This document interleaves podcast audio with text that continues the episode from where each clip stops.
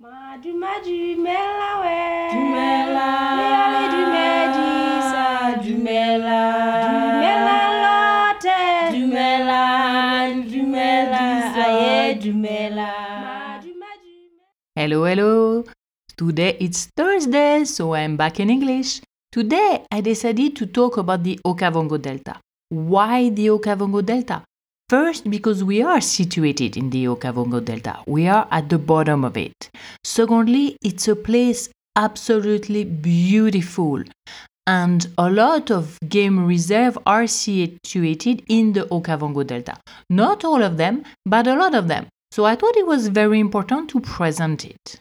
So I decided to explain all the Okavango Delta. I mean by all, I mean where it is, how we started, how to visit it, just a little bit, like a lot of detail about it, because yeah, it's a place I'm sure you will want to visit one day. So let's start. Let's start to where it is. It's in Botswana. It's northwest of Botswana and is one of the biggest delta in the world that has no connection with the sea. Yes, you remember? N- Botswana has no connection to the sea. In the west, you're gonna find Namibia, north, Zambia, east, Zimbabwe, and south, South Africa. So Botswana is inside all those countries. So this delta has absolutely no connection to the sea. The Okavango Delta was nominated one of the seven beauty of Africa, and it was written at the thousand beauty in the world in the UNESCO list of World Heritage. So it's something very, very important and very gorgeous. So the water from the delta it's coming from the rain in Angola. Yes, in Angola. And all those rain in Angola create a river called Kubango. And this river will have a very, very long trip, 1,600 kilometers. And he will finish right after us, like around Maun, usually right after Maun. So the water, when he leaves Angola, will first cross Namibia, the Zambezi region, the Caprivi Strip. Then this river, actually kind of a narrow river, will go down for 100 kilometers. It, it's the place what is called the Panhandle in, uh, in Botswana, and then finally arrive in the delta and then separate in thousands of small, small, small river.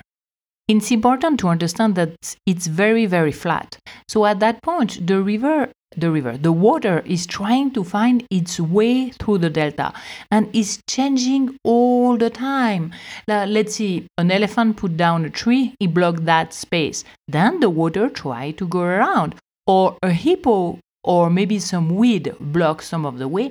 Then the water is always looking at the way, at new way. It's a perpetual movement to find its way through the delta. So every year, the water find a new way to go through the delta. When it is going through, it's going very slowly, and it's flat, but there is some termite mound. Those termite mound will create a small island. So some of those islands are very, very small, maybe just a palm tree or not even. But some of this island could can get quite big and you can have multiple trees and then at that point you start to see life wildlife on those islands now that's a paradise for birds. Something i forgot to talk about is the size of the delta. So when the water is going down the delta the size can be up to 15000 square meters. So it's very very big. I was talking about those island. One of those island is actually extremely big. It's around 100 kilometers by 15 kilometers. And on this island, you will find the Moremi Game Reserve. Moremi Game Reserve is one of the reserve where you can self-drive, you can find lodges, you can even go just drive for one day. I will not talk today a lot about it. I will come back. It will be just a podcast about Moremi Game Reserve. So, but how the delta was created? What happened here? Well, it was created by movement of volcanic plates that are exactly at that place, and they moved in a way that it actually created the delta.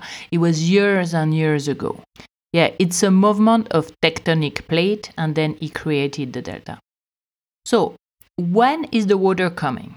Usually it's raining in Angola between January and February, and it takes usually March to get the river to start to overflow and start to overflow down. Usually the water enter Botswana around March, and it will take around four months to go down all the delta.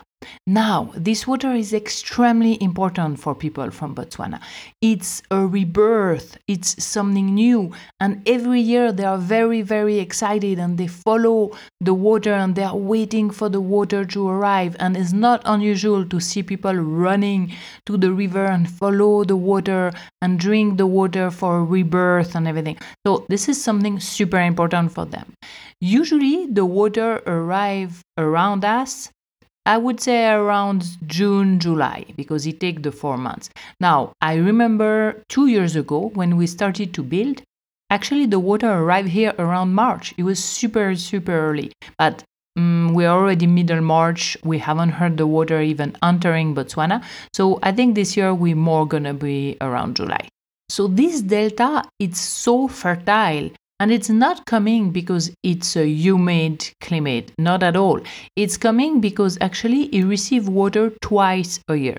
So I was telling you, it received the water one time between March and June when the water from Angola go down. Then it will be extremely dry until probably November, October when the rain will start. Then it's going to rain from November to around February every day, usually every day, there is a storm. So it's coming from this chance that this unique situation that the delta actually got water twice a year. So all the ve- vegetation, the grass, everything has enough water during these two seasons to stay alive and to stay green and to regrow. So it's how it's not actually a desert. It's because of this water twice a year. Something I haven't talked to you about is how is the climate here? How the season work? So let me explain a little bit.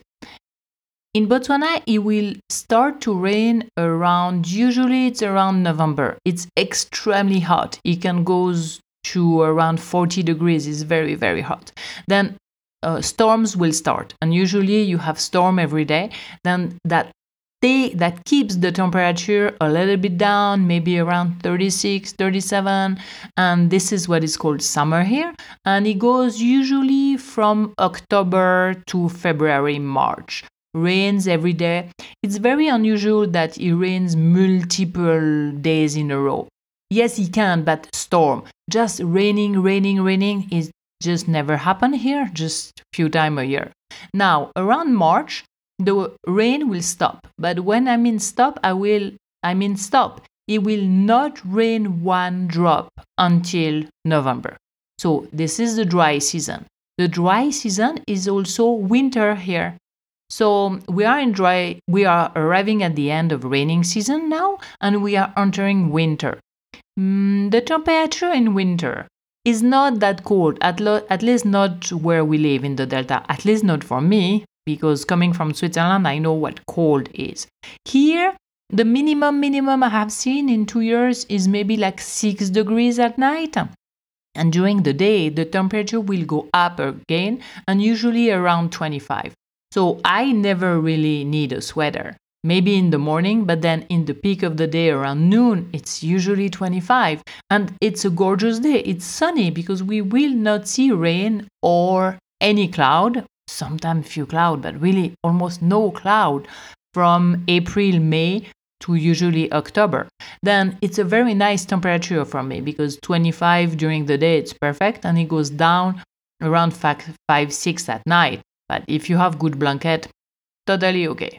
So the dry season is the time when all those pool and all this water going through the delta is very important for the animals because it will not rain So, this is where animals, birds, like anything alive, will find water. So, this water is extremely important for the wildlife.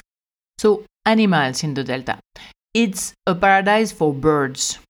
Really, birds, there is more than 500 species of different birds in the delta. Now, other animals like lion. If you think about it, lion don't like too too much water. So they will avoid to stay stuck in a small island and more than everything, they may don't have enough food there. So in the small island in the delta, you won't find a lot of animals. Now, the big island, like Chief Island, this is a paradise for wildlife because there is a lot of food, there is water even in dry season. So most of the animals are concentrated in the big island in the delta. Now, how do you visit the delta? Can you drive to the delta? Well, the answer is yes and no. No, you cannot really drive all the delta through the delta. Why? How are you going to do it? The water is changing all the time, so you're gonna find you're gonna find suddenly a lot of mud. You may stay stuck in the mud, or suddenly it's gonna be super sandy. What happened if you are stuck in the sand? Well, you're gonna tell me I figure out. Yeah, you figure out, but then you stay stuck it again and again. So no, going through the delta like this with the car as a tourist is not possible. Now, are people doing it? No, not really. Autochthone are not doing it. Some people drive through, like the army or wildlife, but they really have a reason and they have cars or I would say truck that can go through the water that are used to that. And they never go alone. They always have people from around there that knows where it is. But do some people live there? Yeah there are some people. There are some villages there. Now usually they don't have a car and they use mokoro or they walk and they find their way. But don't forget they are born there now, there are some places of the delta that you can perfectly drive through, and one of them is around us and Moremi Game Reserve because this one has the road. They are not really road, they are paths, they are ways, but they have been created for it, and there is a lot of people using them. So there it's possible. It's not easy, but it's totally possible. Another way to visit the delta, at least to see the delta, is to take a plane. If you take a plane, you can do a scenic flight and you can see a plane or a helicopter, by the way. Then you can see the delta from above, and it's absolutely beautiful. Now, there is a way too is to take one of those planes and to go to the lodges that are in the delta. Then they will land because they have airstrip close to the lodge and you will find either a mokoro or a car and they will show you what is around the wildlife. They are usually in bigger island kind of island that are re- that you can connect to the next one or they are boat. Then they use the boat could go and visit around. So plane and then go to those lodges are a good way to visit the delta. Another way is boat. But when i mean boat i mean mokoro. What is a mokoro? A mokoro is a kind of kayak and you can pass through the water with that and then you can walk and then now you cannot rent a mokoro like this and go but if you go to Maun, you can find agency and uh, mobile safari that have Mokoro days or Mokoro week, maybe. I don't know if they do a week. I know they do a few nights, so you take a Mokoro, then you arrive in an island, you will have you will pitch your tents there, you will sleep in this island, and maybe the next day you go to another island and you do that for a few days. This is really a good way to visit the delta. One thing I want to say about those lodges in the delta, they actually lease the land to the government and all their construction cannot be permanent. That means everything is built with wood, canvas, they create platform and things like this. They cannot build something permanent. And most of the time those lodges have to move every 10 years. So nature can come back and have its right and then the lodge is moved. So those are beautiful places and usually a lot of multiple stars. And but it's a very good way to visit the delta.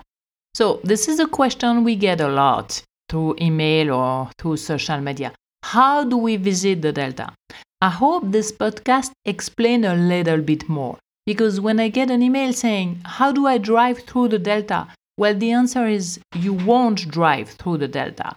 But you can visit the delta if you come to visit us because we are in the delta. Then you can go to Moremi. Moremi is part of the delta.